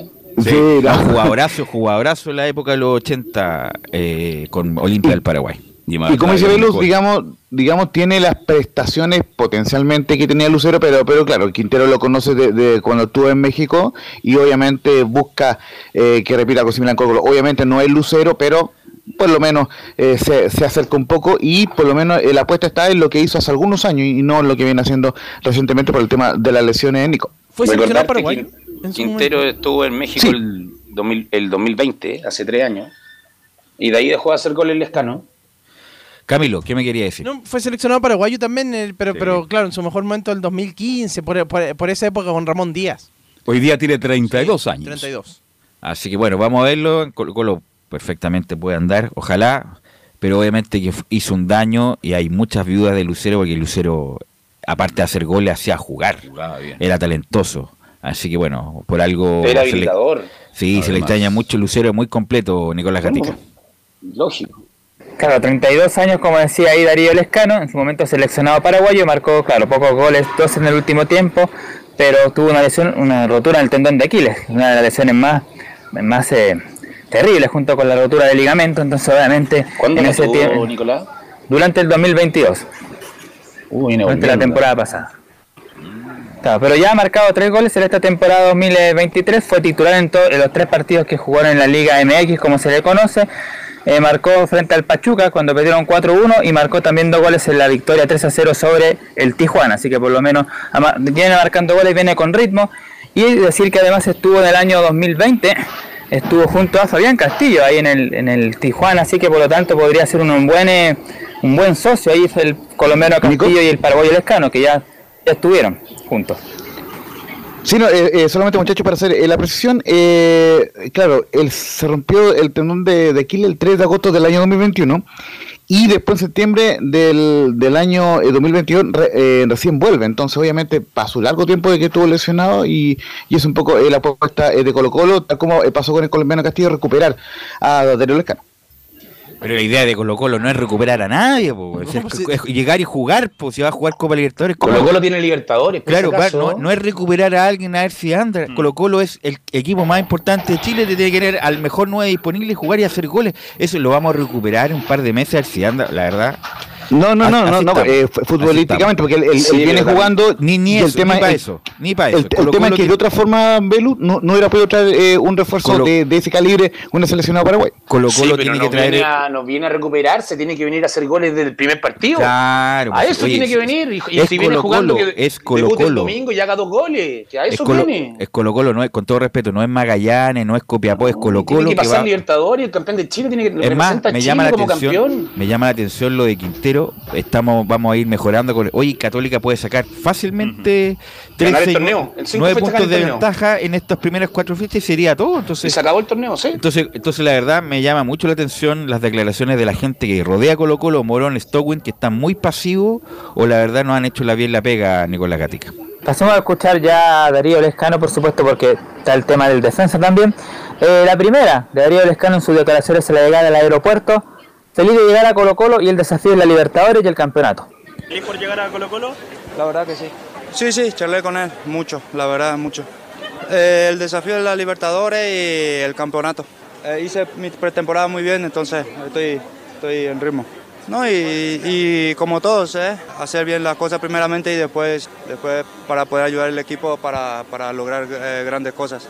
Y la otra de Darío Lescano tiene que ver justamente por la responsabilidad, se le pregunta de inmediato, de reemplazar a Juan Martín Lucero por los goles que marcó en Colo Colo, por, todo lo que dio el, ex hombre de Vélez, y dice lo siguiente, es un desafío más que una presión.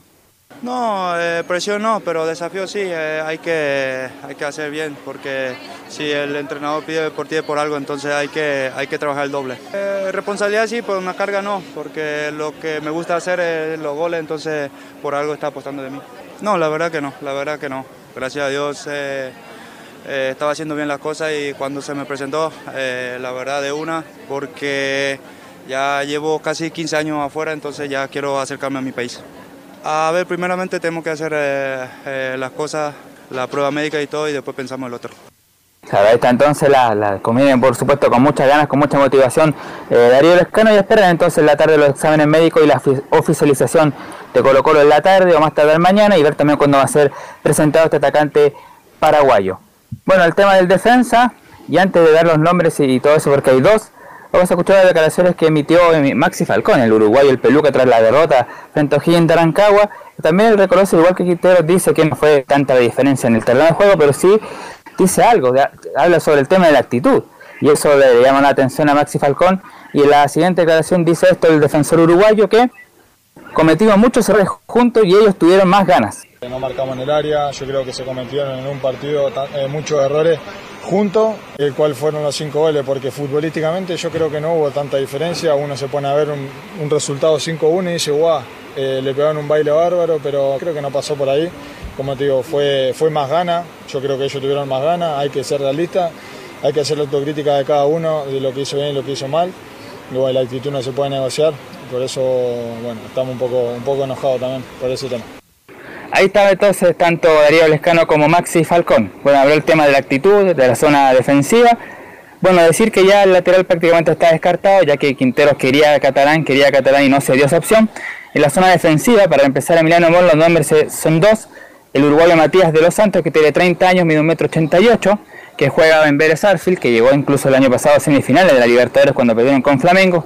Es destacado este defensor uruguayo, dicen que puede ser un buen aporte. Y el otro nombre es un defensor que tiene 3 años menos que de los Santos, que tiene 27 años, que es argentino, se llama Tomás Cardona, que juega en Defensa y Justicia, que mide también 1,87m, así que por lo menos son zagueros espigados, tanto Cardona como Matías de los Santos.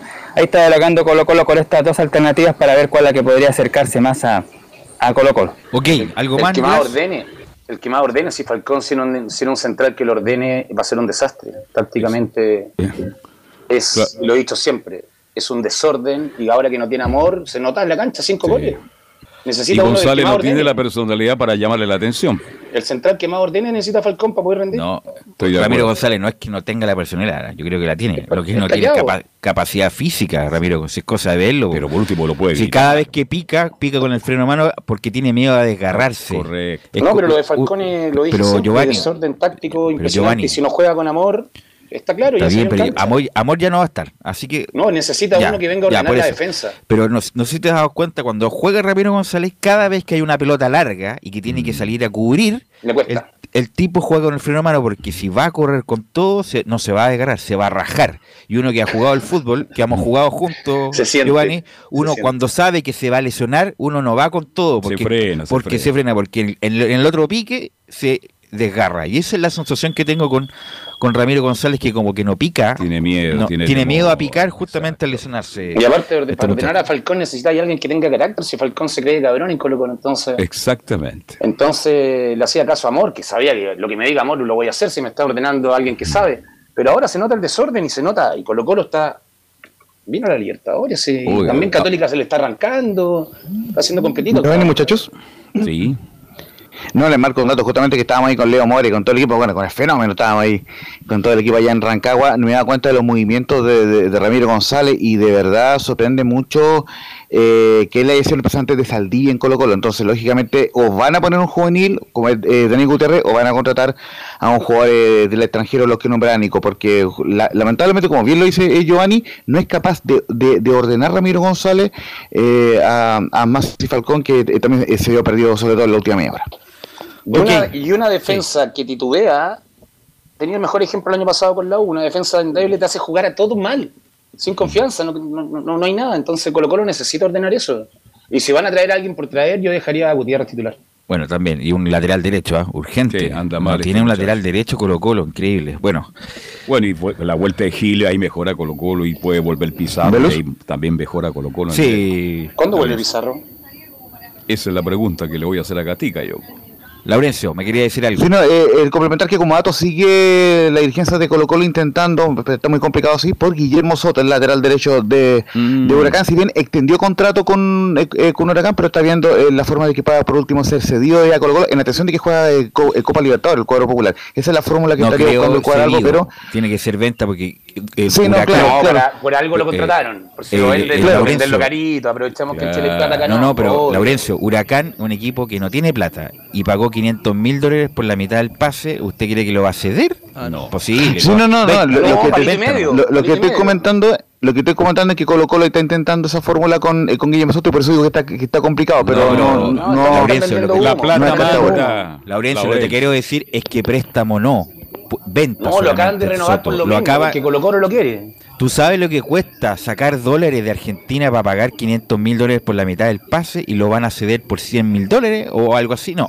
Si es que sacan a Soto, es que Palito Colo Colo lo compra.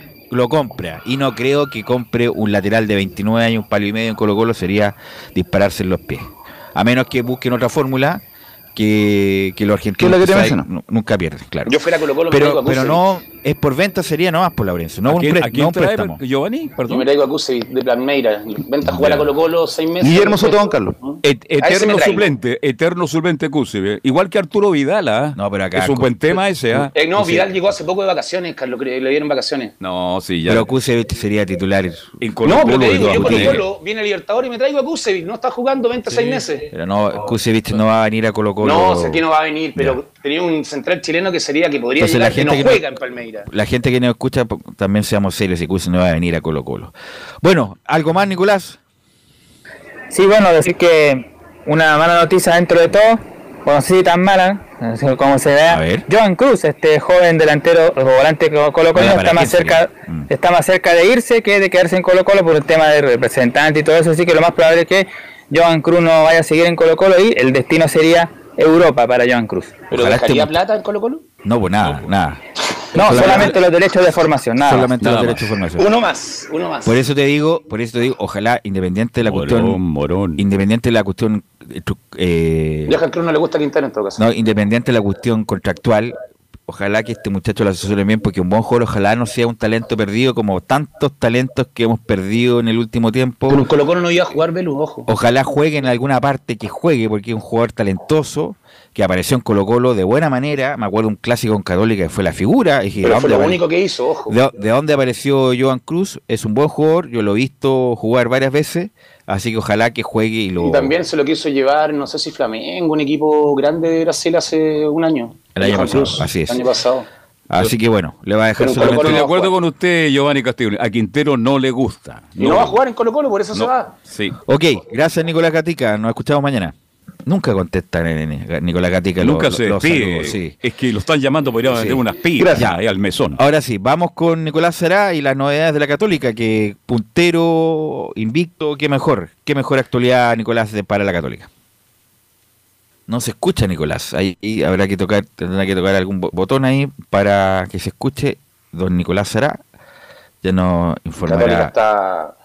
Me debo escuchar ya, ¿cierto? Ahí sí, ahí sí, ahora, Ahora sí. sí. Ahora sí, Nicolás. Nos perdimos el saludo, los vamos a aprovechar de saludar nuevamente. Claro, Universidad Católica, máximo puntero, el tope de la tabla de posiciones, uno de los cuatro equipos que acumula ya los seis, las seis unidades. Eh, comparte la punta con O'Higgins por los goles a favor y por los goles en contra. Eh, ya están preparando, ¿cierto? En la precordillera lo que va a ser el duelo ante Coquimbo Unido este día viernes, eh, 3 de febrero a las 18.30 horas en el estadio Francisco Sánchez Rumoroso. Ya están a la venta las entradas, incluso eh, Coquimbo ya dispuso de la preventa tanto para hinchas locales y para hinchas visitantes. Así que para, para- para las familias del fútbol, ¿cierto? Poder eh, entregarles esa información. Vamos a entrarnos entonces ya en un ratito más de lo que va a ser la- ese, ese tema, pero hay algunas eh, novedades, un nuevo nombre en el radar cruzado eh, para poder eh, reforzar, ¿cierto? El medio terreno que hemos venido hablándolo ya durante, durante las dos semanas de, de inicio de, de torneo. Es Alan Soñora, no sé si, si les sonará. ex- Buen jugador. Sí, ex Muy jugador buen de, jugador. de Independiente está libre en este momento. Tiene 24 años y está en el radar, ¿cierto? De, de Ariel Polan, su último club, Es como hijo decíamos, El Independiente. lateral derecho de Boca Juniors. Justamente, es el hijo, Buen del- lateral el, el hijo del lateral que jugó acá el 91 Sí, con Colo Colo en la Copa Libertadores, es hijo de él, eh, muy buen jugador, un, un volante creativo, la verdad sería un, para mí sería un golazo si es que llega a Católica Nicolás. Es gringo. También tiene la nacionalidad, la nacionalidad americana. Sí. Ese es uno de los eh, posibles eh, jugadores, lo que facilita, ¿cierto? Su, su posible llegada es que está libre, rescindió, rescindió su último contrato con, con Independiente, más o menos una situación similar a la que, a la que tuvo que, que- que hacer eh, Leandro Venegas en Colo Colo, ¿cierto? También se reactivó la alternativa de integrar a Bruno Zuculini al plantel cruzado, ¿cierto? Solamente mm, sondeos, porque, eh, bueno, sumó 15 minutos en el último duelo de- del Millonario en la primera fecha del, del campeonato argentino ante Central Córdoba, este volante de 29 años. Pero ¿por qué, a diferencia de otros momentos, eh, está más cerca eh, que antes? Porque se habían realizado los sondeos, hubo conversaciones, el mismo Ariel Holland lo confirmó, pero Zuculini quería quedarse a disputar uno de los puestos. El tema es que, que Matías Craneviter, que era el que va a utilizar sí o sí esa posición a lo largo de la temporada, está lesionado. Recordemos esa fractura de, de Peroné en un duelo amistoso ante Unión La Calera, ya le queda cerca de un mes. Vuelve en marzo. Entonces, eh, probablemente va a ser el quien, quien utilice ese, ese puesto en el campo de juego. Está también Enzo Pérez, que es eh, jugador indiscutido también en el Millonario, y Rodrigo Aliendro, que fue titular en el último partido de- del Millonario. Entonces, Bruno Suculín sería esta cuarta alternativa para, ese- para esa posición. Así que vamos a, estar atentos, ¿cierto?, sobre la posible llegada. Si eh, llegara sondeos. eh, Nicolás, que tú lo indicaste bien, Enzo Pérez la figura crucial de, de River en el volante central. Trajeron a, mm, Craneviter. Craneviter, que venía de River, estuvo en Europa con pasos fallidos por Rusia, por España, pero que fue importante en su momento. El Nominado a la inicio- selección chilena incluso. Claro. O sea, a la selección argentina. claro, el, el inicio de la, de la era eh, Gallardo. Y Aliendro, que incluso la U se fijó en él antes de que llegara. Estaba Lertora, Aliendro y Ojeda. Bueno, llegó Ojeda. Y Aliendro, que es un muy buen jugador de Colón. Y como tú bien dices, sería el cuarto. Pero si llega Suculini a la Católica, yo le, le entrego la copa inmediatamente a la Católica con Suculini ahí de volante central. No hay nada que hacer. El resto, el, re- el resto jugaría por el segundo lugar. ¿Y qué pasa con Saavedra?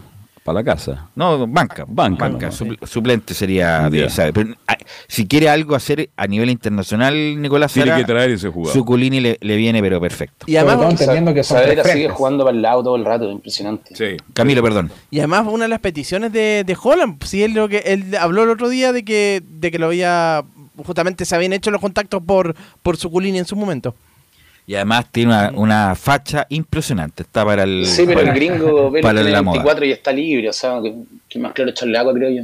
Por eso no, por eso Suculini es un muy buen jugador y tiene eh, experiencia por Racing, por. por No, afuera, tremendo ¿no? jugador, pero el No, sería- cuadra con 24 Sería, años, sería una gran contratación para la Católica, Nicolás. En algún momento incluso Manchester City se había fijado en él, estuvo un tiempo ahí en, en Etihad. Eh, bueno, para, complementar, otros jugadores que tiene mm, River Plate en ese sector, Agustín Palavecino, el mismo Ignacio Fernández, Ezequiel Vargas Santiago Simón. O sea, es una de las alternativas que tiene Martín de Michelis en ese, en ese, en esa parte del campo. Por eso, ¿cierto? Eh, se vuelve a reactivar esta opción. Y la alternativa C, que ya lo habíamos eh, mencionado, Yoshimar Yotun, esta mañana el medio, el libro peruano, aseguró que había una oferta sobre la mesa, sobre el ex seleccionado peruano. Así que se, mue- se sigue moviendo las oficinas de José María Buljubasic buscando, buscando ese refuerzo. Es más, Camilo, este, este equipo no solamente es para ganar el torneo local, No, sino- Sudamericana, Sudamericana, Sudamericana, sino que es para dar el, el batacazo en una gran actuación en la Copa Sudamericana, Camilo. Sí, y ya está reforzado. Es lo único que le falta el, el mediocampo. El resto delantera, tiene, tiene la, la variante en defensa también. Sí, es un equipo para ser algo mira, internacional. Sí. Yo lo veo como candidato para todo Católica, pero una mala tarde con Audax en la Florida en el sintético, se termina todo lo que estamos hablando. Imagínate, así es el fútbol. Está haciendo, está haciendo una. Los primeros partidos católicos, si sigue ganando, va a ser una cuenta de ahorro bien buena. No, pues Camilo, eh, Giovanni, es partido único la Sudamericana Ah, en- y ya, juega de visita con de- Audax. Perfecto, no, no. Eh, Por entonces, Católica va a empezar a meter en Sudamericana y espero entonces que imagínate, pero pe- imagínate una mala tarde en sintético en la Florida que en Audax le complica a cualquiera. Todo este sueño, toda esta plata gigantesca que No, se va al Católica. se va el Tacho y el Tati y el Juan Tagle, ellos mismos van a tener que empezar a construir el estadio porque obviamente no va a tener plata para los pa los Es que con albañiles. esa presión, con esa barra que tiene Audax, cualquier equipo puede perder ahí. Oye, No, que esa día- cancha, esa cancha es rara, Carlos. El otro Hoy día daba tiene pena. una mala tarde, tiene razón. Da- él da pena, ju- jugó con Copiapó Audax, ¿no? Sí. Sí, El, 3-0. el director nunca hizo un plano general, solamente cuando el, el- el- el arquero lo sacaba, pa- sacaba obviamente largo, no había nada en el estadio. ¿Cuántos? 1.500 personas con, Claro. con suerte. No fue ni. Castiglione, imagínate. Siempre los planos eran cortos para mostrar la hilera de hinchas que Pero tenía. sí fue su nino, hay que el- destacarlo, ¿eh? Tenía el Audax. Ah, Pero bueno, son Con cosas. Rivera. Son cosas un que pasan. poco atractivo también. Son copas.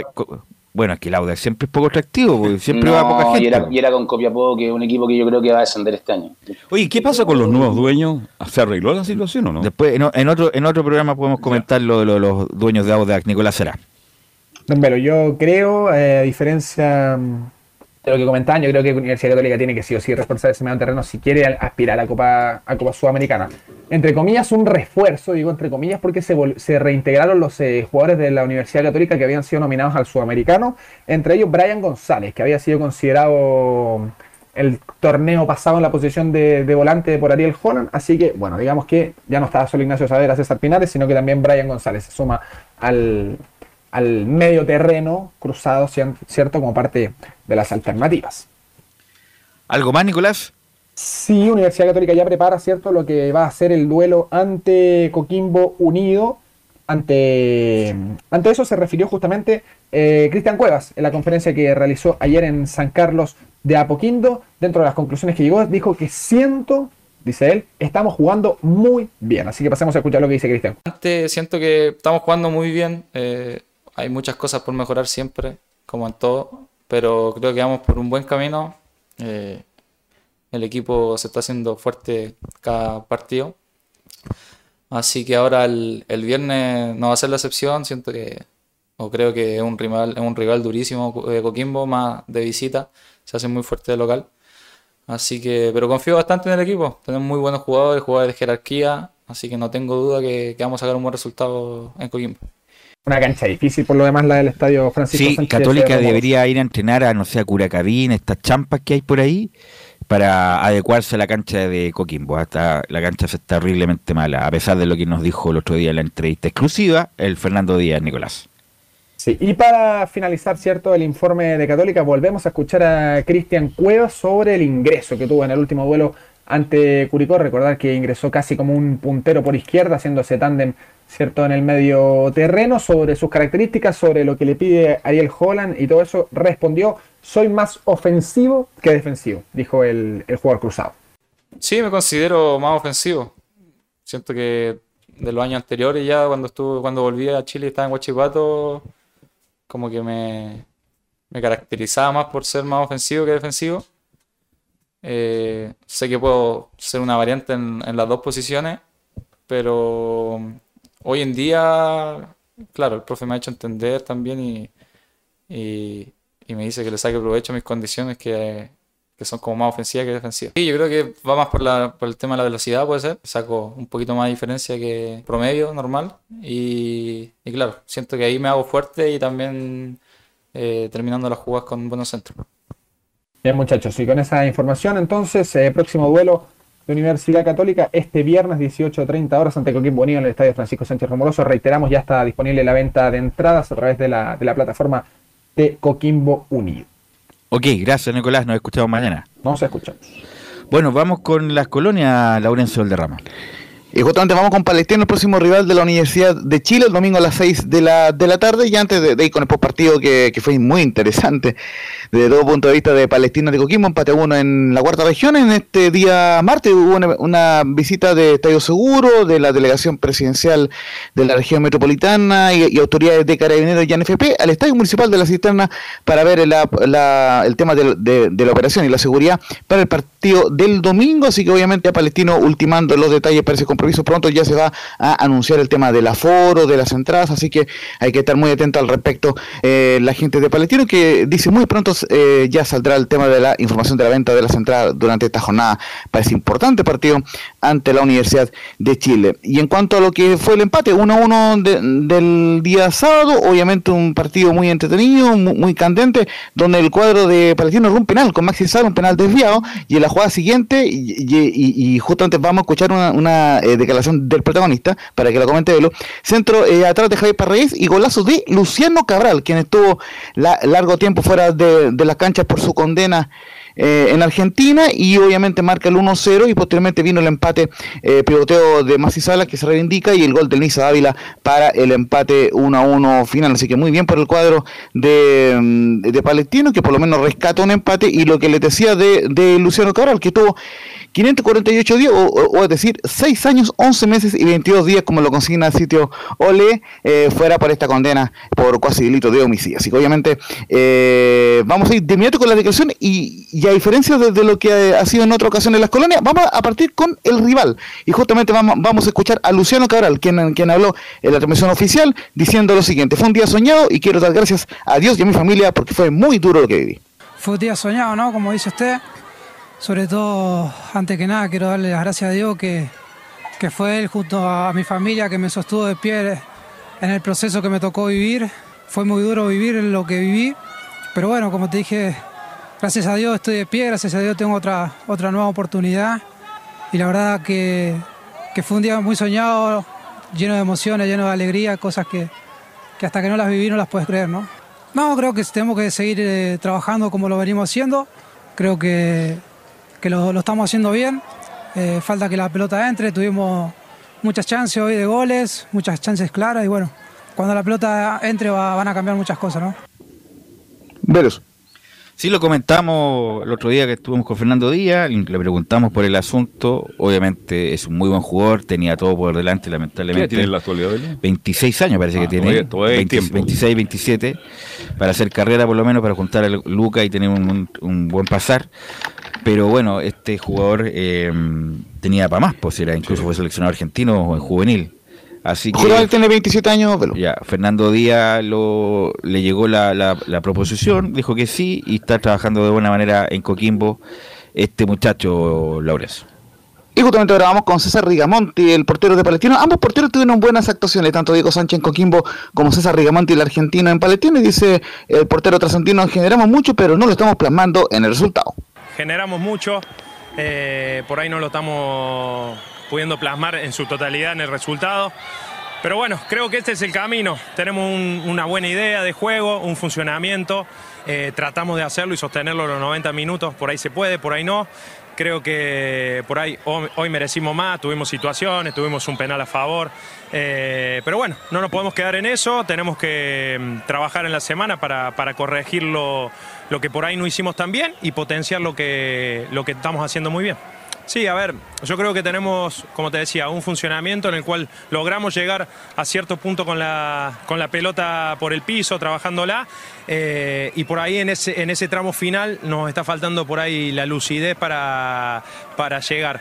Hoy tuvimos situaciones muy claras, bueno, todo se corrige, necesitamos, necesitamos rodaje, tiempo, estamos en las primeras fechas del torneo, creo que lo positivo que nos llevamos es que tenemos una buena idea de juego y eso es lo que nos va a llevar a, lograr más victorias que, que nos van a potenciar en el objetivo que queremos, que es terminar lo más alto posible. ¿Qué dijimos de cuando llegó Collao y después llegaba Rigamonti? ¿Quién iba a ser el titular? Rigamonti, obviamente, él era, era, era el, el que lo trajo el, el- el vitamina. El vitamina. Y Collao, desafortunadamente, sigue en la banca, Laures. Y justamente de, esta forma Palestino llega con dos empates eh, ante Audax y ante Coquimbo Unido de cara al partido eh, del día domingo a las 6 de la tarde ante la Universidad eh, de Chile. Y justamente va- vamos brevemente con el Audax que goleó 3 a 0 al cuadro de Copiapó. También en otros eh, programas también cuestionamos la palabra de los hombres de Copiapó, quienes reconocen que obviamente es distinto jugar en primera que en primera vez. El gol es de Fayán Torres en el primer tiempo, minuto 37, luego un golazo de fuera del área de Gonzalo Ríos, minuto 74, y posteriormente Michael Fuentes en el último minuto marcando el 3 a 0. También incidió la correcta expulsión, por cierto, de Reiner Castro, quien eh, le cometió un planchazo al Nico Fernández. Y vamos a escuchar una de ese partido, eh, la palabra del hombre del Audax, Fa- Fabián Torres, que fue elegido la figura del partido por la transmisión oficial. Dice que, que Copiapó nos hizo ver mal, pero manejamos bien el partido. Sí, un rival complicado, eh, lo hizo ver muy mal en algunos minutos. el profe ya en, este- en- en el entretiempo nos dijo que teníamos que manejar mejor la pelota, que ellos eran pelotazos, buscar a, a López y, ahí aparecer lo, que es Reinero y, Reiner. Pero manejamos bien después ya con la expulsión ya se le hizo más fácil, así que tranquilo por eso. Claro, claro, con Palestino fue también un rival muy duro. eh, ahí lo empatan al último minuto. eh, hay que, seguir trabajando porque estos partidos son así, son apretados y, el que pestaña pierde. Así que contento por el gol, contento por, mis compañeros y por el triunfo. Sí, un rival complicado, un rival que viene haciendo las cosas muy bien. Así que vamos a trabajar de la mejor manera en la semana para llegar bien a ese partido. Bien, bien, estamos trabajando para seguir fortaleciéndolo acá en el de local y así que eh, todos los compañeros estamos eh, comprometidos para llegar al, objetivo final. Eh, sí, soy de allá, un poco triste porque le hice un gol a, a mi ciudad, pero así el trabajo. Justamente como decía eh, Fabián Torres, el próximo rival será Curicó Unido el día viernes, 21 horas, transmisión de portales eventualmente con el profe Jara, así que obviamente será un lindo partido Curicó y Autax allá en la granja. Y para cerrar el reporte de la colina, muchachos, muy, muy breve, obviamente lo vamos a ir ampliando la semana, Tomás Rodríguez fue oficializado como nuevo refuerzo de la, de, de la Unión Española, eh, del Leo Rodríguez, o, lógicamente ya estaba Están entrenando con el plantel, pero ya... Están muy están están felices, muy ¿eh? Así que obviamente vamos a estar en las próximas ediciones del programa con declaraciones de Tomás Rodríguez. ahora. Ok. El ex La Calera, claro. Fuerte Claro. abrazo. Y él Ok, tiene mañana, ¿no? gracias, Laurencio. Eh, ¿Algo más, Camilo, Giovanni, para terminar? Sí, No, lo de Pablo. Galdames, que se va al Cremonese por seis meses. Giovanni. No, no, todo bien Ya. por acá, Belú, así que nos escuchamos mañana. Ok, gracias muchachos, gracias a Milo por la puesta en el área. Nos encontramos mañana en otra edición de Estadio en Portales.